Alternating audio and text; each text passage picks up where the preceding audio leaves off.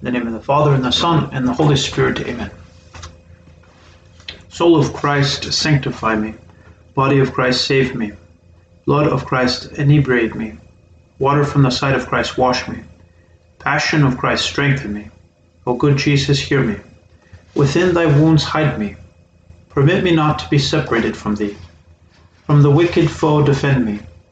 At the hour of my death call me, and bid me come to thee, that with thy saints I may praise thee forever and ever.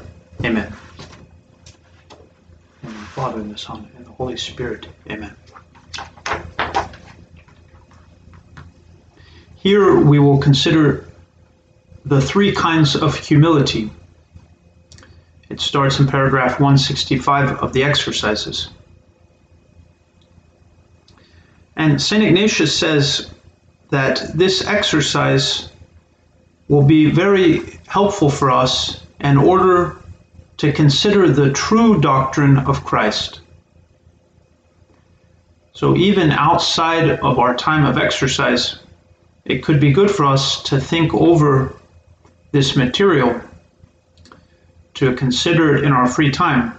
This is, of course, as long as we are able to have strength and um, energy for the next meditations, but this could even be something we consider outside of our time of exercises.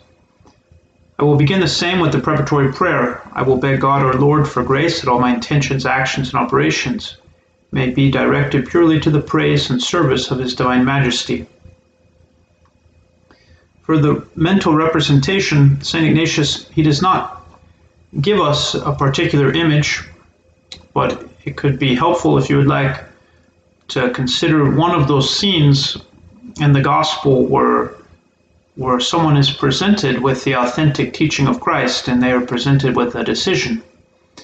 For instance, we have when Christ confronts Matthew, the tax collector, who would become one of the evangelists, in Matthew chapter 9, or we have the scene of the rich young man in Luke chapter 18. Or you can even picture in your mind the Annunciation of the Blessed Mother when she is visited by the angel and she is presented with this invitation.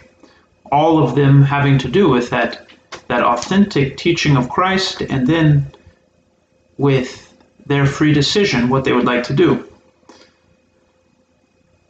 Next, I will ask for the grace which I desire. Here it will be to be to ask to be filled with love for the true doctrine of Christ our Lord. I desire to be filled with love for the true doctrine of Christ.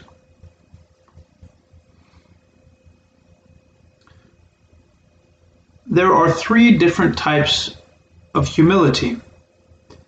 The first kind of humility. This is necessary for salvation.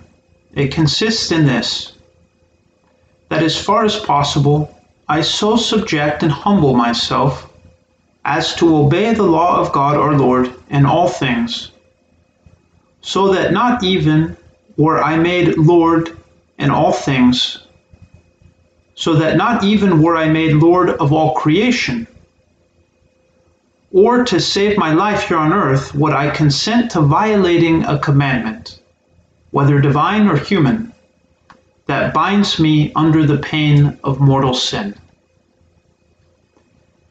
This is the first humility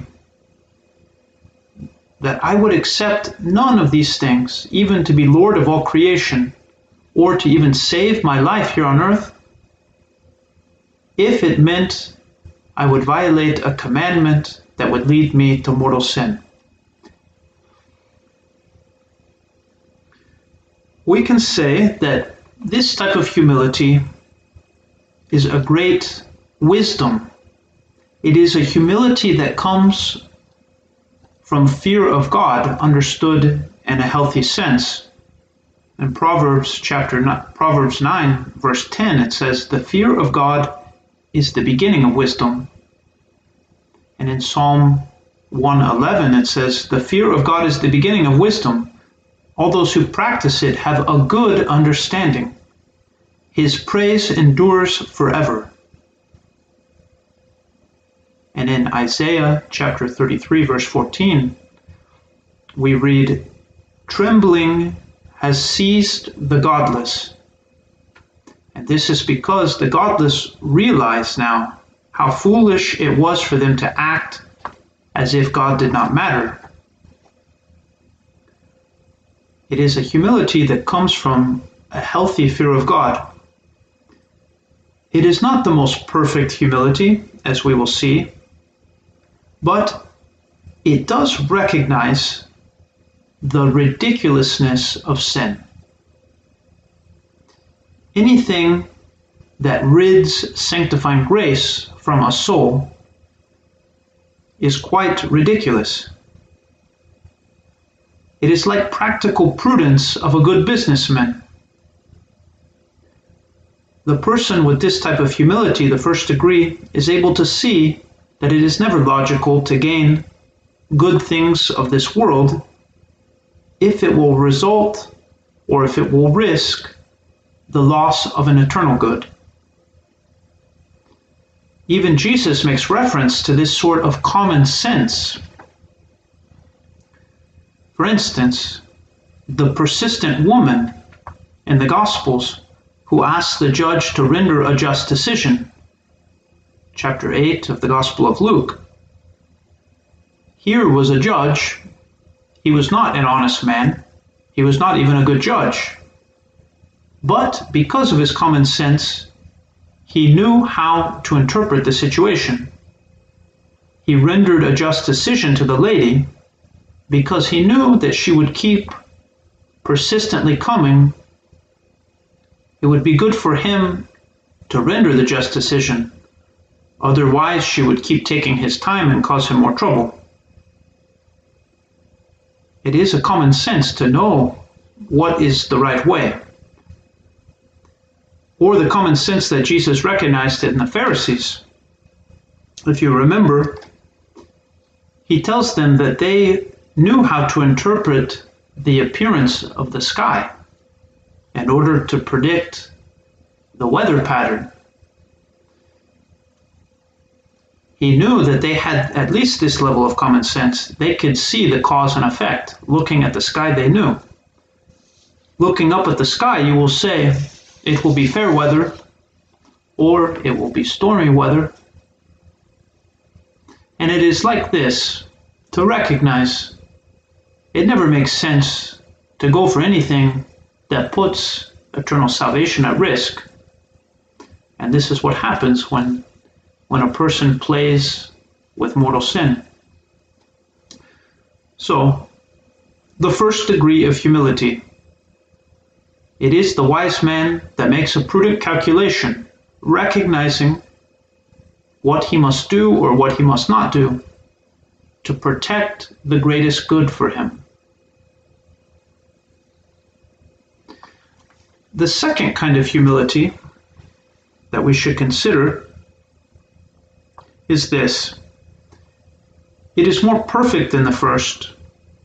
I possess it if my attitude of mind is such that I neither desire nor am I inclined to have riches rather than poverty, to seek honor rather than dishonor, to desire a long life rather than a short life Provided only in either alternative, I would promote equally the service of God our Lord in the salvation of my soul.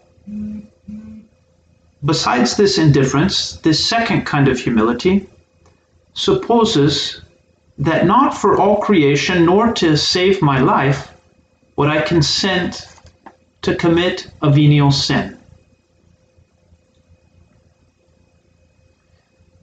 This second degree is much closer to the perfection of God. It is a humility that knows that God has made man to be happy. However, this knowledge does not lead a person of the second degree to make an imprudent decision in the presence of God. The knowledge that God wants us to be happy does not lead them to take a bad decision in the way that they live with creatures. They only enjoy the creatures when and if the use of them is in harmony with God, who is the eternal architect. We read in Matthew chapter 6, Jesus says, Therefore I tell you, do not be anxious about your life, what you shall eat or what you shall drink, nor about your body. Is not life more than food? Is not the body more than clothing? Your Father cares about you. These people have worked and labored for virtue. They have acquired that perfect indifference. These are the ones of the second degree. They know how to live among the creatures. We see this in the life of St. Paul. He says, I have learned the secret of being content in any and every situation, whether well fed or hungry, whether living in plenty or in want. It is a very impressive degree of humility. Not even to save their lives would they consent to a venial sin.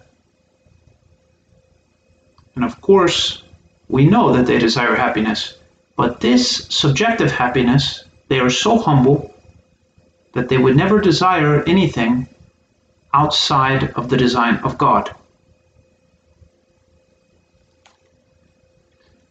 And then we have the third kind of humility. It is the most perfect. It consists in this. If we suppose the first and the second kind attained, then when then whenever the praise and glory of the divine majesty would be equally served, in order to imitate and be in reality more like Christ our Lord, I desire and choose poverty with Christ poor rather than riches, insults with Christ loaded with them rather than honors. I desire to be accounted as worthless and a fool for Christ, rather than to be esteemed as wise and prudent in this world. So Christ was treated before me. Here we see perfection. To lose oneself for love of the other. The quote that we just heard in the second degree of Jesus when he tells them, Do not care about your lives, about your body, about what you will eat. We notice that as great as this is, when Jesus is speaking this way, there is still the concern with ourselves he is speaking to them, saying, Do not care about your lives. He is still appealing to what is good for them. While the third degree of humility is a total and complete orientation to the other. We can hear a quote from St. Francis de Sales St. Francis de Sales was basically having a colloquy with the Blessed Mother.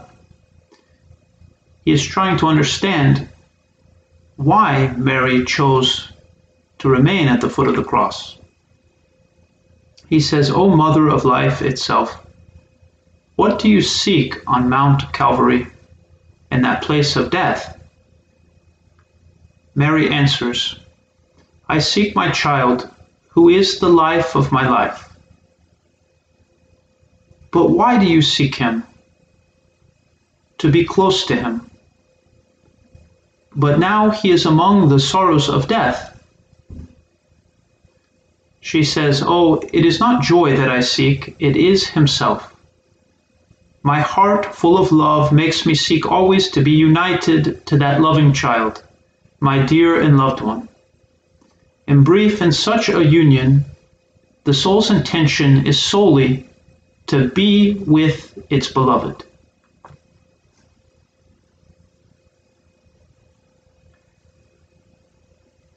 So St. Ignatius knows that it is extremely profitable for us to see these three degrees.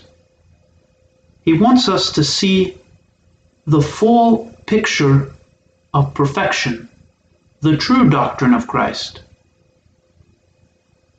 It does us no good to convince ourselves that perfection is more narrow than it really is.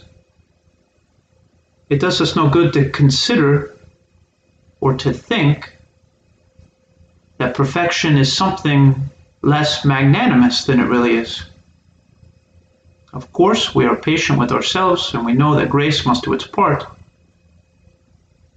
We know that our meditation is a personal effort by which we move ourselves, but we are always confident knowing that God greatly rewards and supports those who are humble and do what they can.